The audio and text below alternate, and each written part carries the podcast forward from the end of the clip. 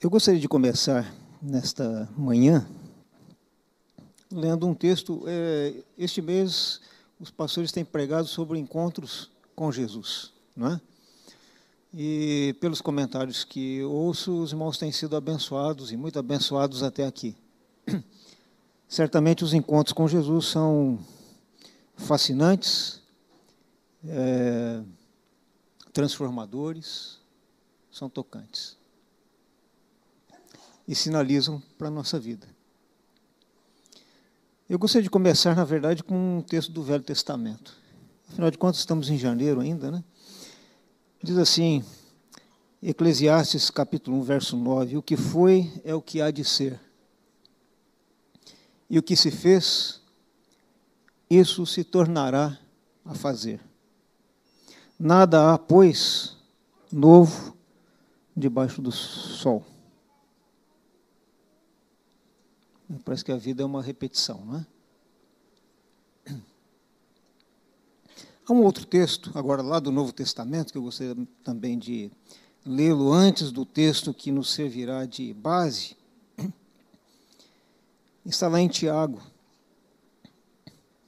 Porque apesar da vida ser uma repetição, existem algumas coisas que são referenciais.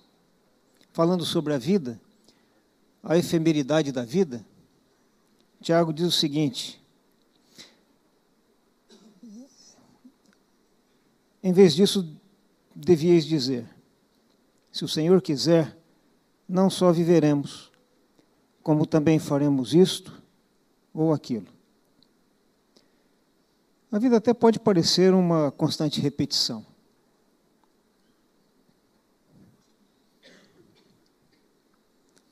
Todavia, como torná-la algo marcante, algo especial? Como fazer dos nossos anos algo que não apenas seja uma repetição de experiências que já vivemos? E quando penso nessa repetição, penso em algo que deveria servir de referencial para a nossa vida, que é essa consulta permanente ao Senhor. Afinal de contas, as experiências mais significativas da vida são aquelas que têm a chancela do nosso Deus, dizendo: siga em frente. Quando Deus permite que nós avancemos e vivamos novas experiências e profundas que sejam de fato é, transformadoras. E, bom, lá vamos nós de novo, não é? Estamos em 2020. Eu me lembro ainda dos dias que eu pensava no ano 2000, quando eu iria completar 36 anos. Era algo tão distante. E já se foram 20 anos. E ontem eu percebi que eu estava ficando mais velho ainda, porque ontem eh, eu fui celebrar uma bodas de prata de um casamento que eu já havia celebrado.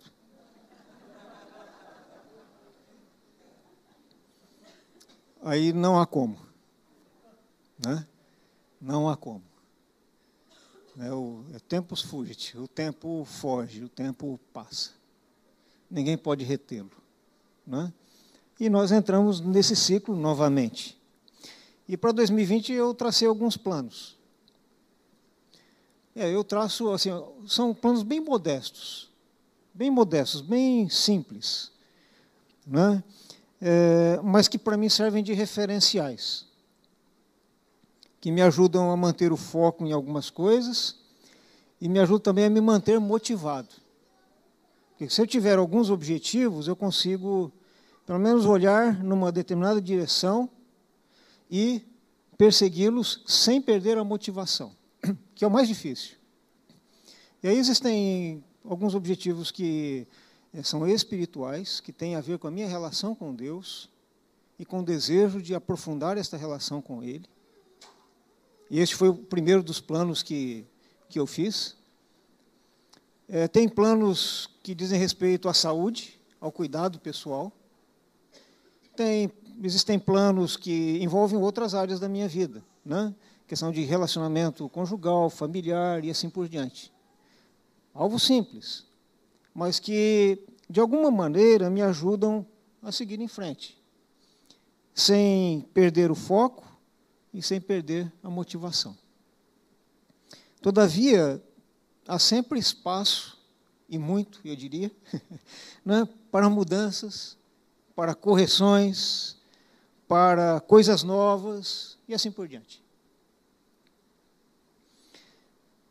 Então, pensando na proposta do pastor Gerson de falarmos sobre encontros com Jesus, eu pensei num encontro insólito havido entre Jesus e os seus discípulos num lugar improvável de um modo improvável. Afinal de contas, a nossa vida é bastante imprevisível. E boa parte dos nossos planos precisam ser revisitados e, e revistos é, com uma certa frequência. Esse encontro insólito me ensina é, algumas, alguns princípios que, para mim, se tornaram referenciais. E, embora eu não costume falar muito sobre isto, eu os tenho sempre em minha mente. Então, eles já são, eu diria, é, quase que axiomáticos. É, eu não preciso ficar buscando provas, eu já os utilizo como um critério, um checklist para avaliar algumas coisas na minha caminhada. E eu gostaria então de convidá-los para irmos ao texto. O texto está em Marcos, capítulo 6, versos 45 ao 52.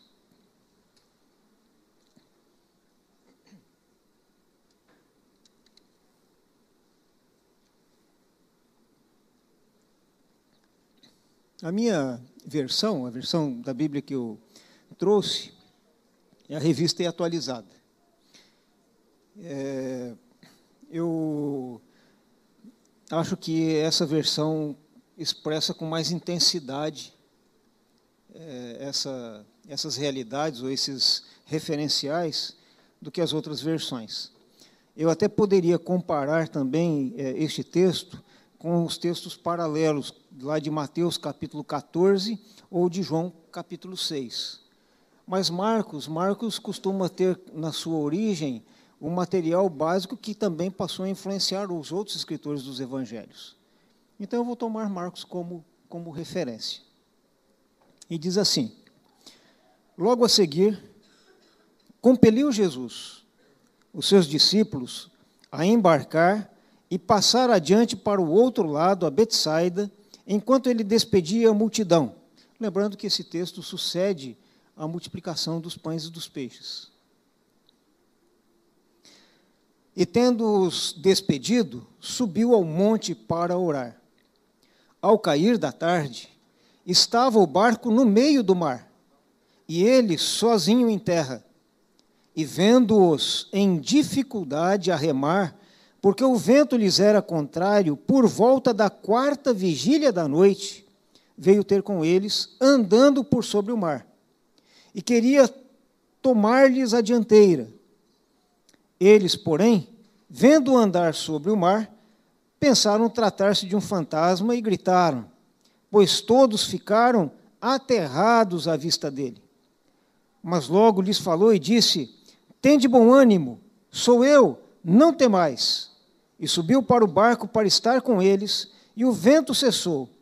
Ficaram entre si atônitos, porque não haviam compreendido o milagre dos pães. Antes, o seu coração estava endurecido. É um encontro insólito de fato. Né? Ou seja, é um encontro incomum, num lugar incomum. É um encontro raro, é um encontro infrequente, incomum, do ponto de vista natural, claro, por isso insólito.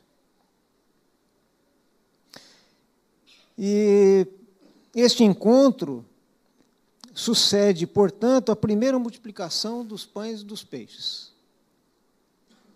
Terminado então lá a multiplicação, Jesus é, vai com seus discípulos ali à beira do, do, do mar, e o texto faz uma marcação. Diz assim: logo a seguir, compeliu Jesus os seus discípulos a embarcar e passar adiante para o outro lado, a Betsaida, enquanto ele despedia a multidão. E, tendo-os despedido, subiu ao monte para orar. A primeira lição desse é, encontro, ou desta cena, é que se foi Jesus que disse para você entrar no barco, obedeça.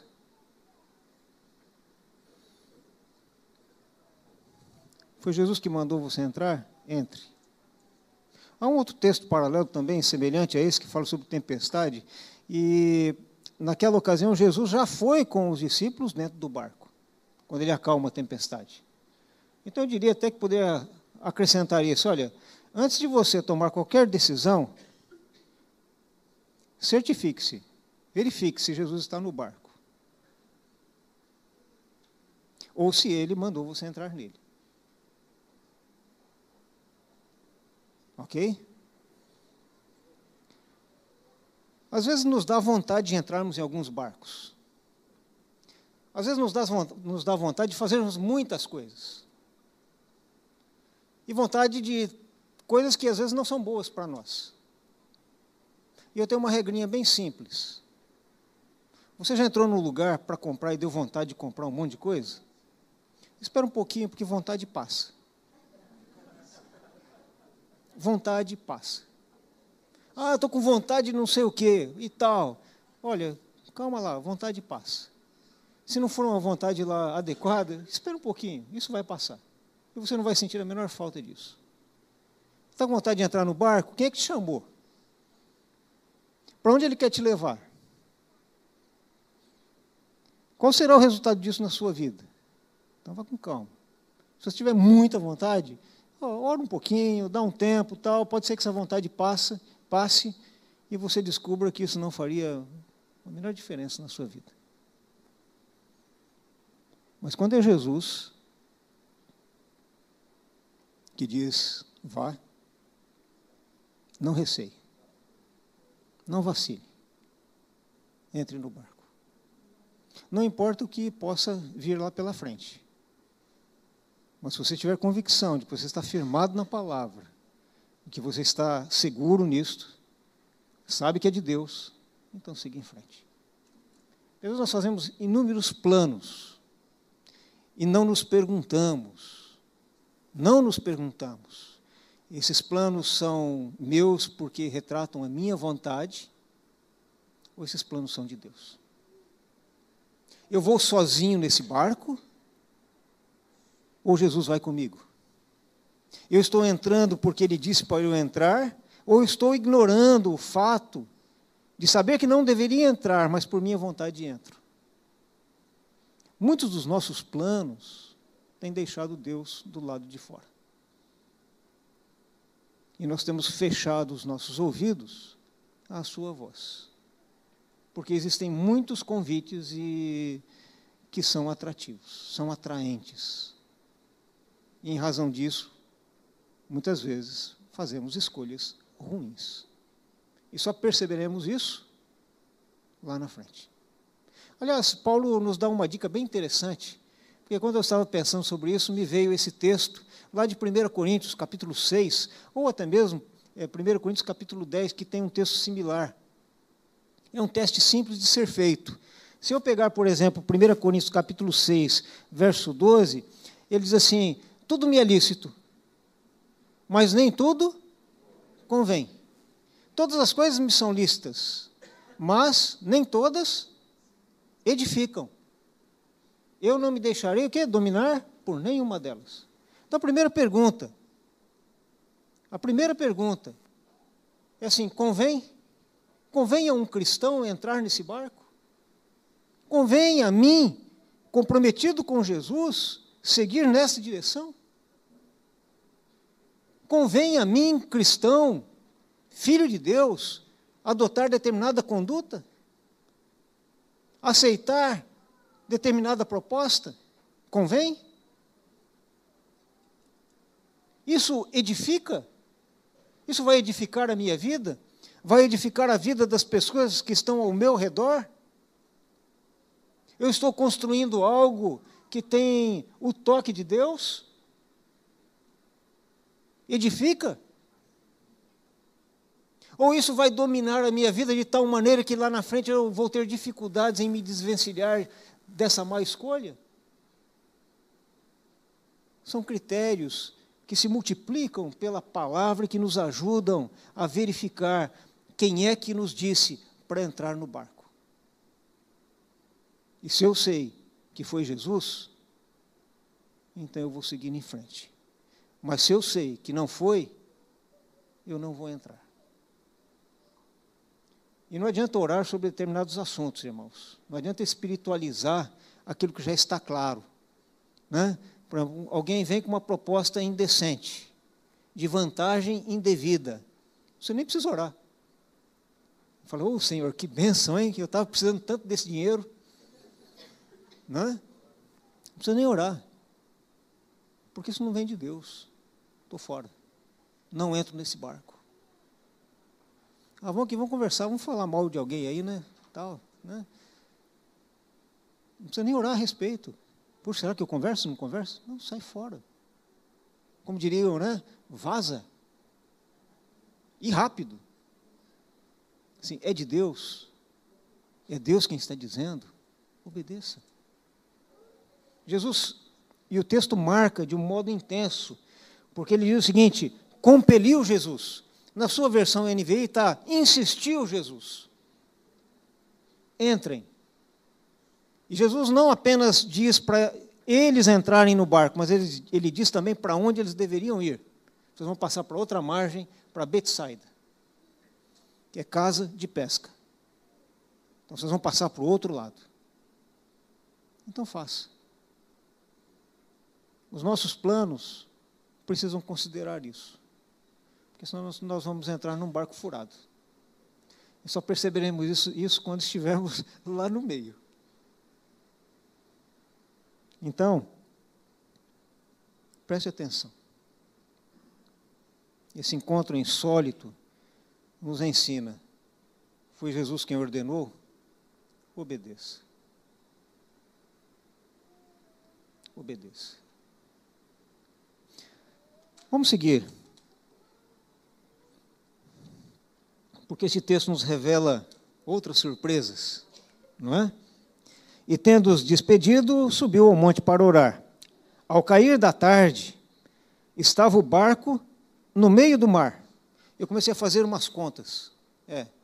Que eu queria saber quanto tempo decorreu entre essa conversa com Jesus até eles chegarem no meio do mar e até chegarem do outro lado. Então ele diz assim, olha: ao cair da tarde estava o barco no meio do mar, e ele sozinho em terra. E vendo-os em dificuldade a remar, porque o vento era, lhes era contrário, por volta da quarta vigília da noite, veio ter com eles andando por sobre o mar, e queria tomar-lhes a dianteira. Até aqui por enquanto. Olha que, que coisa. Ao cair da tarde. Bom, deve ser lá pelas. Eles faziam cálculos aí de três em três horas, não é? Ao cair da tarde. Ao cair da tarde, eles já estavam no meio do mar. Estima-se aí que eles já tinham, haviam percorrido em torno de 5 a 6 quilômetros. Né, até o meio, até o cair da tarde. Depois disso, depois de chegarem lá no meio do mar, Jesus foi ao encontro deles e os encontrou na, por volta da quarta vigília da noite. A quarta vigília da noite, nessa divisão, seria entre três e seis horas da manhã, da madrugada. Ao cair da tarde, se eu pegasse assim, ao cair da tarde, seria por volta de umas seis horas. Eles já estavam onde? No meio do mar. Cinco quilômetros. Não sei quanto tempo eles gastaram até ali, mas parece que depois que eles chegaram ali, eles ficaram ali. porque Jesus vai encontrá-los por volta de seis, aliás, de três e seis horas da manhã. Eu faço um cálculo. Das seis da tarde às três da manhã já dariam nove horas. Se eu pensar até às seis, doze horas. Eu falei, esse cara está falando sobre mim. É. Você rema, rema, rema, e está remando e fala, eu não estou saindo do lugar. Senhor, o que está acontecendo? E eu acho que ainda Pedro, João e tal, falou assim, eu sou pescador, sou experiente, eu sei como me virar aqui. E eu estou aqui há 12 horas, tá, estou pegando o extremo. Remando, remando, remando, e nada. Aí eu fiz umas contas. Vocês já ouviram falar da Poliana Okimoto? Ela é maratonista aquática. Em 2016, ela fez 10K, né, 10 quilômetros lá na, em Copacabana, em uma hora e 56 minutos e uns segundinhos. Uma hora e 56 minutos. Nadando. Ok? Nadando. 10 quilômetros. Né? Eu falei, ela faz isso nadando, os caras não conseguem de barco? Né? Tem algum problema aí nessa história. Né? Eu peguei só como comparativo. É claro que se pegar alguns de nós aqui, a gente pula e afunda. Certo? Não, é o caso dela. Mas a gente tem uma noção mais ou menos do que está acontecendo. Mas quando eu fico pensando nisso, eu fico pensando de fato na nossa vida. Porque nós entramos. Nós sempre entramos num barco. Sempre. A questão é que, às vezes, nós não dimensionamos o que pode acontecer quando chegarmos lá no meio. E aí vai fazer muita diferença o que aconteceu lá no começo. Quem é que te colocou nesse barco? Foi você? Foi alguém em quem você confiou? Ou foi o Senhor? Eu já me vi em muitas situações como essas. Algumas onde entrei porque o Senhor e sabia que havia sido o Senhor, mas já entrei em algumas que eu sei que não foi o Senhor, não. Eu entrei por minha conta e risco. E quando eu trabalhava no banco, eu tinha, nos últimos anos, numa das agências, a minha função era receber os funcionários novos. E uma das coisas que eu ensinava para eles logo de começo era o seguinte: é, existem dois tipos de risco. Dois tipos de risco. O que é risco? Risco é a probabilidade de alguma coisa sair errada. Isso é risco. né? Por isso que todo cliente tem um risco.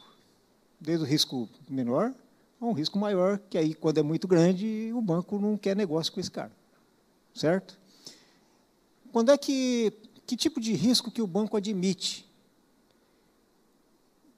Aliás, que tipo de risco é, eu, como funcionário, posso correr? Eu posso correr o risco do banco, é o risco que o banco admite correr. Ou seja, é quando eu obedeço às instruções e sai alguma coisa errada, eu não posso ser responsabilizado porque eu respeitei as instruções. Então, o, o, o banco assume esse risco. Eu sempre dizia para ele o seguinte: olha, corra o risco banco.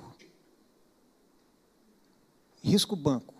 Então, cumpra a instrução, não faça nada fora da instrução. Essa era a minha orientação para eles. O segundo risco é o seguinte: é o risco funcionário. É quando o funcionário decide fazer as coisas pela sua própria cabeça, e aí ele pode ser responsabilizado por isso. Aí, quando eu leio esse texto, eu sempre lembro disso. Né? Por quê? Eu vou correr um risco pessoal, ou eu vou obedecer ao Senhor e vou fazer aquilo que Ele está me orientando a fazer e ficar dentro, debaixo do seu cuidado, da sua orientação, sabendo que ele está operando. Eu prefiro ficar no risco Jesus. Eu, porque o risco Silas é, é desastroso. Tá? Então, fique dentro do risco Jesus. Fique dentro do risco Evangelho. Observe. Ok? Por quê? Porque quando você estiver lá no meio, algo que vai fazer a diferença. E é o que acontece aqui, porque o texto diz o seguinte: no verso 48, e vendo-os em dificuldade, a remar, porque o vento lhes era contrário por volta da quarta vigília da noite. Olha o seguinte, Jesus não nos perde de vista. esse encontro insólito nos ensina que Jesus não nos perde de vista. Ele sabe o que está acontecendo conosco. E se eu estou lá no meio do mar, e mesmo que ele esteja orando lá no monte, ele subiu para orar, ele não nos perde de vista. E uma das certezas que eu quero carregar ao longo da minha vida e colocando os planos do Senhor, os meus planos diante do Senhor, é a certeza de que Ele não me perde de vista. Se eu entrei no barco porque Ele disse, eu sei também que Ele está me olhando. Eu sei que o mar pode ser contrário. E eu fico pensando, 12 horas remando, com vento contrário, eu acho que eles já estavam extenuados. E talvez tivesse algumas conversinhas lá entre eles. É, nós somos terríveis. É. Aquelas conversinhas tipo assim, Jesus é esperto mesmo, hein? Ele falou assim, entra aí, e nós aqui, ó, nesse. E ele lá, numa boa. Hã? O ser humano é assim. Né? Por se soubesse que o negócio ia ficar assim, eu não teria entrado. Jesus é esperto mesmo. E agora, como é que vai ser? Né? Nós já estamos acabados. Ó, a noite inteira remando e nós não estamos saindo do lugar. Se ele tivesse aqui, bem que ele podia dar uma forcinha a mais. Né? Enfim, eu acho que muitas coisas devem, deveriam ter passado é, na cabeça na cabeça deles. Eu acho que, como passa na, na nossa, aonde é que está Jesus nessa hora? Será que ele esqueceu de mim? Onde é que está Deus? Esse dia eu estava é, conversando com um grupo e estava conversando sobre Elias, lá na caverna. E não é Elias quem pergunta assim: onde o senhor está? É Deus quem pergunta para Elias: o que você está fazendo aqui, Elias? Interessante, né? Nós estamos mudando de posição. Né? É Deus quem pergunta: o que você está fazendo aqui? Mas no caso deles, eu estou, o que, eu estou fazendo aqui? Olha, Senhor, eu estou comprometido com, quem, com o que o Senhor me disse para fazer. E eu sei que fazendo as coisas que o Senhor disse que eu deveria fazer, eu iria encontrar oposição. Eu sei que em muitos momentos eu vou parecer remar, remar, e parece que eu não estou indo a lugar algum. Mas eu tenho a consciência de que eu estou fazendo o que o Senhor quer que eu faça. Eu sei que esse momento é difícil. Eu sei que é difícil, mas eu estou aqui por obediência. E a nossa caminhada com Cristo, muitas vezes, pode tornar-se é, difícil em função da obediência. A obediência tem o seu preço. E às vezes, em circunstâncias como estas, nós nos sentiremos sozinhos. E talvez até expressemos a nossa perplexidade de um modo inadequado. Mas deveríamos é, trazer à nossa memória que se estamos ali porque temos procurado viver em obediência ao Senhor, algo vai acontecer, porque Ele não nos perde de vista. Ele sabe que nós estamos passando. Aliás, quais serão as surpresas deste ano? Quantas travessias nós faremos e quantas situações como estas e outras nós teremos que enfrentar. Mas o que nos encoraja é o fato de sabermos que Ele não nos perde de vista. E que Ele sabe. Ele sabe quando o vento é contrário. Ele sabe quando as nossas forças estão exauridas. Eu acho que eles já estavam extenuados. Já não aguentavam mais remar. E Jesus está com os olhos sobre eles.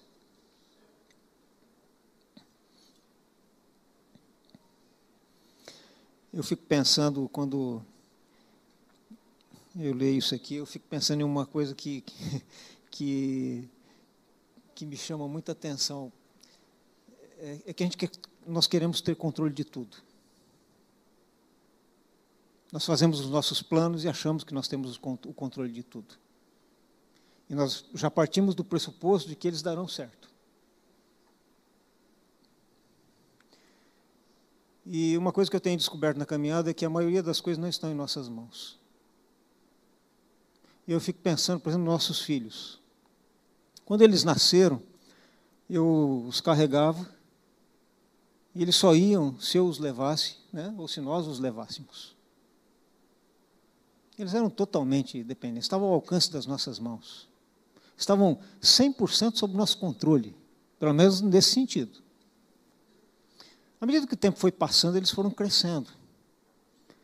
E aí nós apenas já não os carregávamos tanto, mas nós os amparávamos, segurávamos pela mão para andarem, tal. Mas ainda assim tínhamos um bom controle sobre eles, porque eles não iam ainda onde eles queriam. Aí passou o tempo, eles cresceram um pouquinho mais. Aí nós apenas íamos acompanhando assim.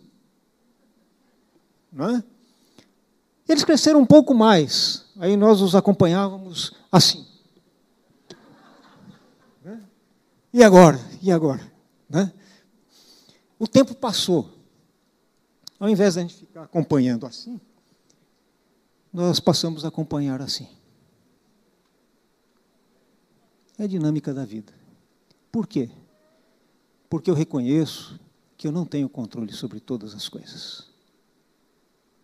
Mas aquele que me disse, entre no barco, ele não vai me perder de vista, porque ele tem o controle sobre todas as coisas.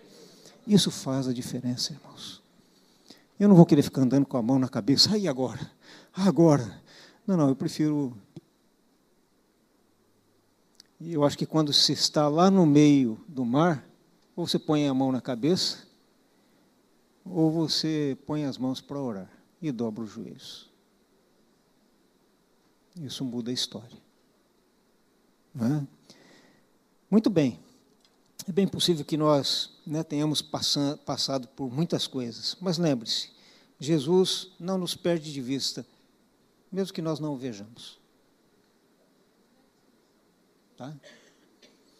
O texto continua. Deixa eu olhar aqui para o relógio, que é, acho que ainda tem uns 10 minutos. Esses relógios, normalmente, eles vêm com problema de fábrica. E, normalmente, nessa hora, irmãos, na hora que nós estamos pregando, eu não sei o que, que eles fazem, mas eles andam mais rápido. É. Então, deve ser algum tipo de conspiração. Bom, o texto continua e diz o seguinte: Eles, porém, vendo-o andar sobre o mar, e veja, ó, Jesus não os perdeu de vista, mas no momento certo, o que, que Jesus faz? Vai a um encontro dos seus discípulos. Por isso, um encontro insólito. Se não tivesse esse aqui, eu não ia poder pregar sobre isso. Né? Já pensou? Eu falei, né? né? houve um encontro. Jesus vai ao encontro. Por quê? Primeiro que ele que falou, ó, entra no barco e passa para o outro lado. Segundo, não, ele viu que eles estavam em dificuldades. E aí o que ele faz? Vai ao encontro.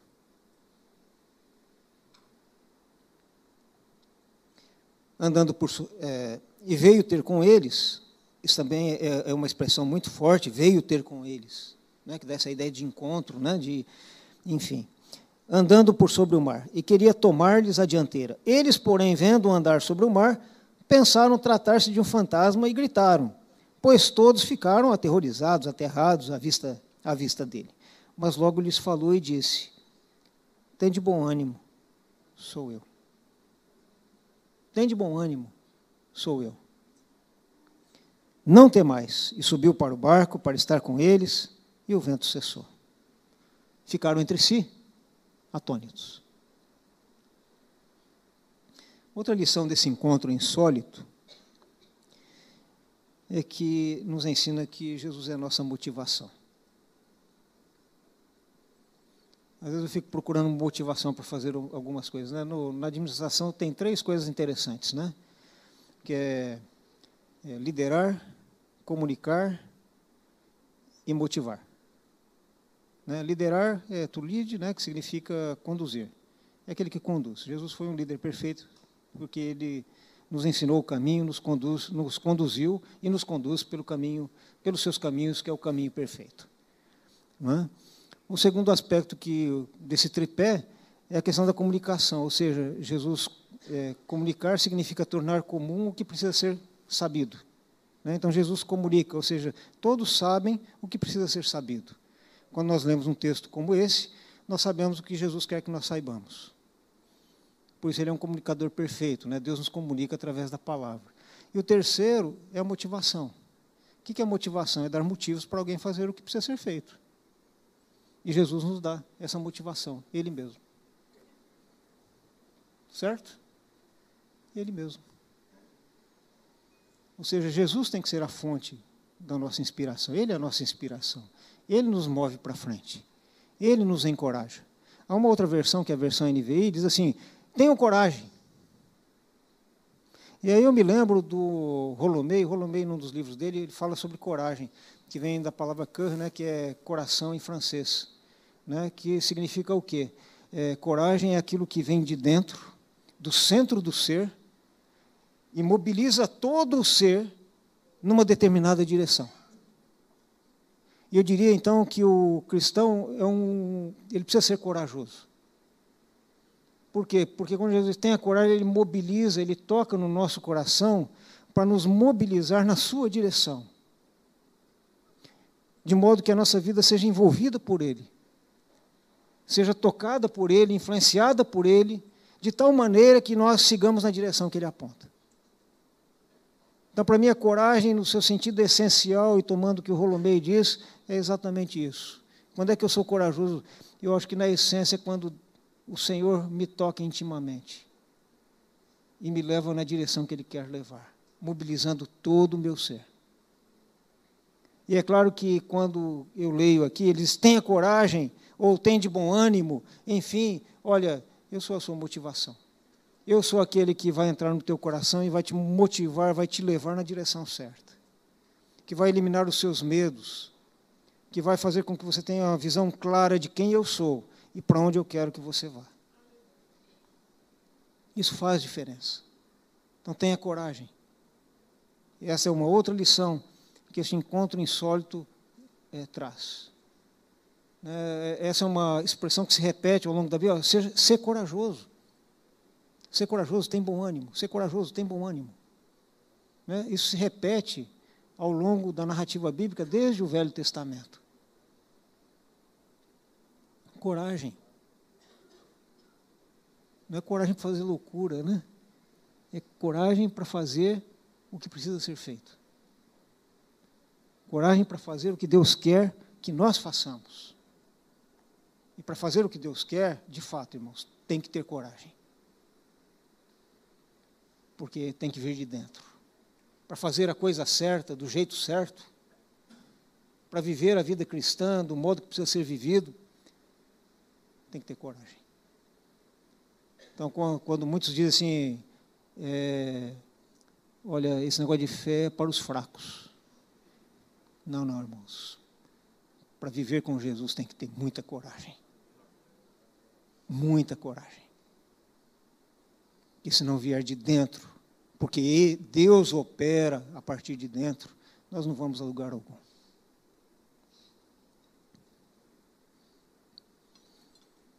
Uma pergunta bem simples, né? Olha, tenha coragem. É Jesus quem diz. Quem fala mais alto em nossa vida? Jesus ou os ventos contrários? Agora que não tem nenhum vento contrário, Jesus fala mais alto. Certo? Mas depois de tantos sons, quem fala mais alto? A voz de Jesus foi audível para os seus discípulos. Não havia como não ouvi-la. E muitas vezes Deus nos fala de modo que nós não tenhamos como não ouvi-lo. Aliás, eu já disse sobre isso. Alguém disse que a didática de Deus é o seguinte: só obedece quem escuta. Absculta, só obedece quem escuta.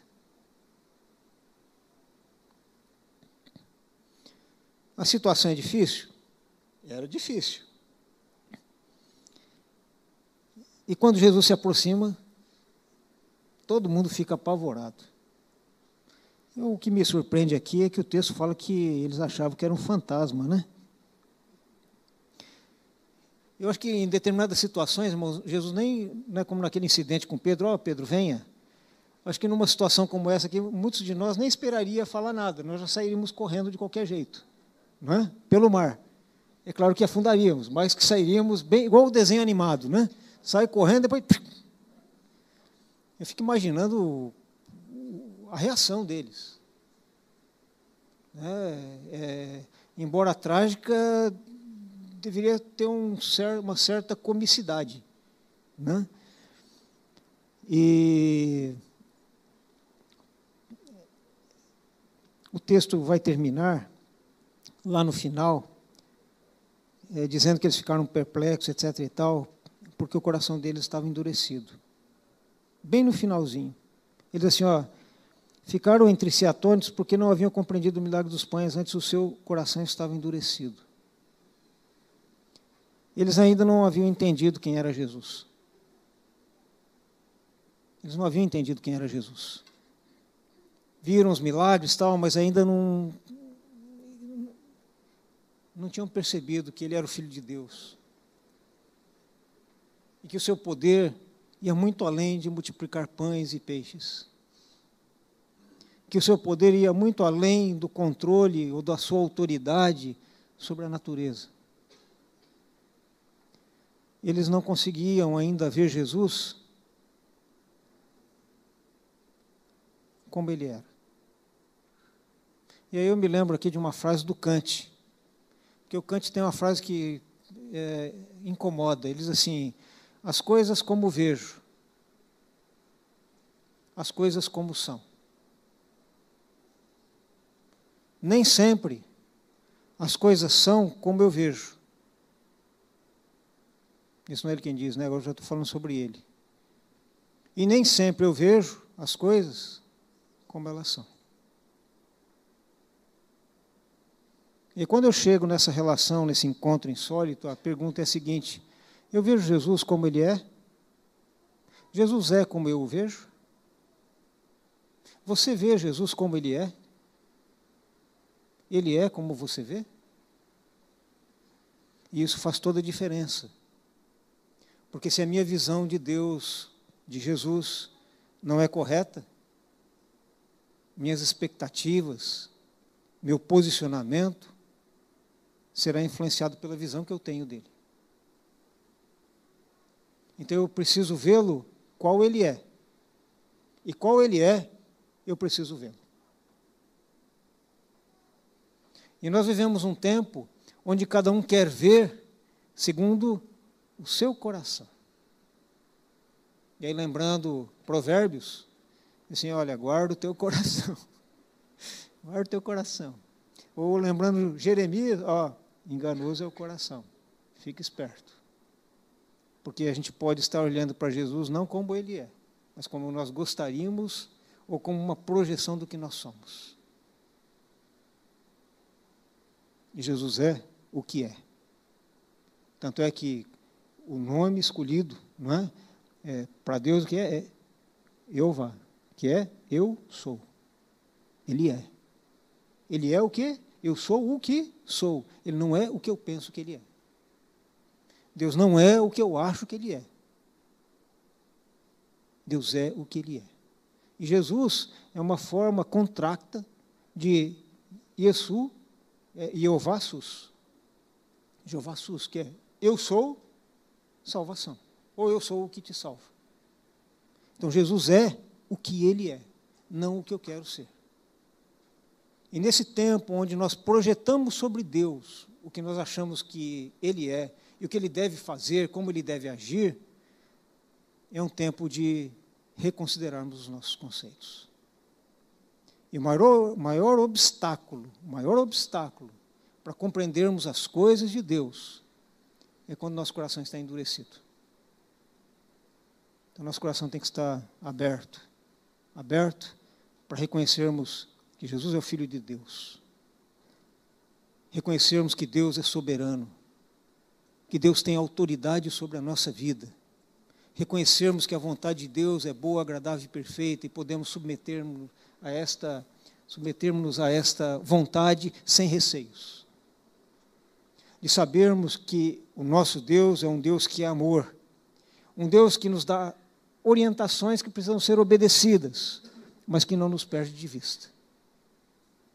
E que é a nossa própria motivação, porque Ele nos encoraja a seguirmos em frente. Eu não sei se você fez planos para esse ano, se fez planos para a sua vida, mas os planos são bons. Porque tendo-os ou não, você já entrou em algum barco. E talvez seja a hora de sair de alguns deles e de procurar um onde a marca, a marca de Jesus esteja presente. Para que lá na frente a gente chegue aonde Ele quer que nós chegamos. O texto, claro, que vai seguir, e ele chega aonde? Ele chega aonde Jesus disse para chegar. Chegaram a Betsaida. Chegaram à casa de pesca. Demorou mas chegaram. Porque às vezes, na caminhada, na travessia, é que a nossa vida é transformada, tocada. É na travessia que nós amadurecemos. É na travessia que o nosso coração se torna mais afável. É na travessia. Então, que possamos eh, ter encontros insólitos com o Senhor nessa nossa jornada.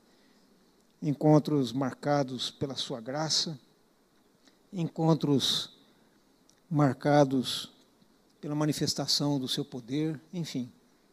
Porque é, Jesus tem um jeito de fazer, Deus tem um jeito de fazer as coisas. Ele nunca faz as coisas do, do mesmo jeito, né? Ele se apresenta das formas mais inusitadas. Né? Por isso, nossos encontros, eu acredito que sejam bastante insólitos. Né? Então, que Deus nos abençoe nessa jornada. Que o Senhor nos oriente e que esses referenciais nos ajudem nessas travessias que temos pela nossa frente. Amém? Amém. Então, Deus abençoe os irmãos.